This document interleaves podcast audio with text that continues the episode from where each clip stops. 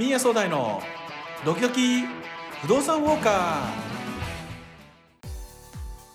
ー。現役の不動産投資家であり書籍も多数出版しているミーヤ総大さんのポッドキャスト番組。ミーヤ総大のドキドキ不動産ウォーカーは不動産にまつわるいろいろなことをミーヤさんの体験を含めて明るく楽しく解説するトーク番組です。不動産を全く知らない方から不動産投資の上級者の方まで幅広いリスナーの皆様へ不動産に関するあんなことこんなことためになる話もやっちゃった話もいろいろなお話を盛りだくさんにそして赤裸々にお役に立てる情報をお届けいたします。皆さんミーヤ総大のドキドキ不動産ウォーカーぜひともお楽しみください。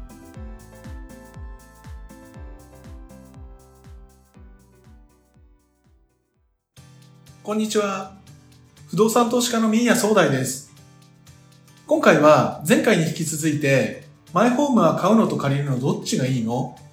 についてお話しします前回、持ち家はローンを払い終わった後に、家と土地が自分のものになることがメリットということをお話ししました。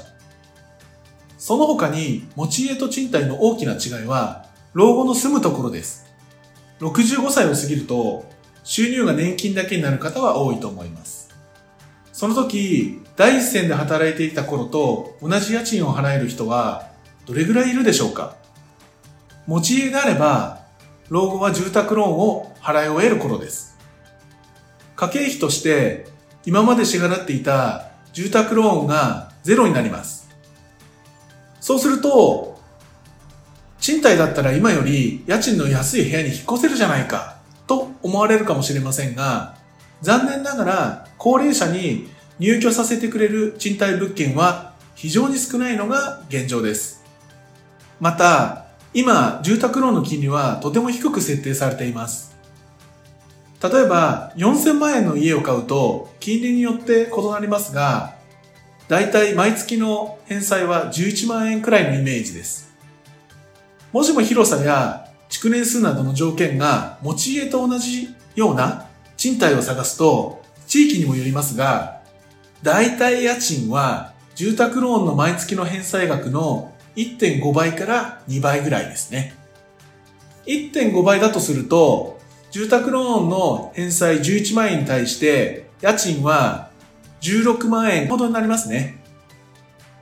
仮に差額が毎月5万円とすると、35年後の支払い額の差は、マイホームより賃貸の方が2100万円多くなります。2100万円は、頭金よりはるかに高額です。持ち家は高い買い物のようでいて、住宅費を抑えられるのは実は持ち家の方だと言えます。持ち家にプラス2100万円を支払ったのに、賃貸だった場合、最後に何も残らない。マイホームは35年かけて自分の資産を購入する。家賃は単なる必要経費ですが、持ち家を取得するための住宅ローンは資産への支払い。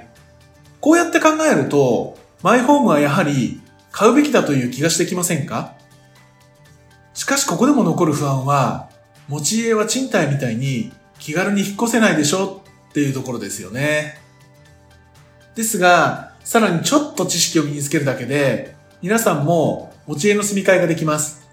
この先もマイホームの住み替えも含めたいろいろな不動産のお話をしていきます。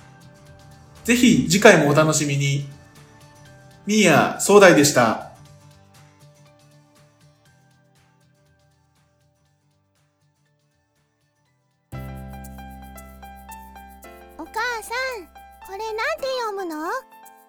アスエよこれは？アスエよこれは？これもアスエよ。ふーんそうなんだ。アスエって何不動産の会社みたいね。アスエは東京都文京区にある不動産会社です。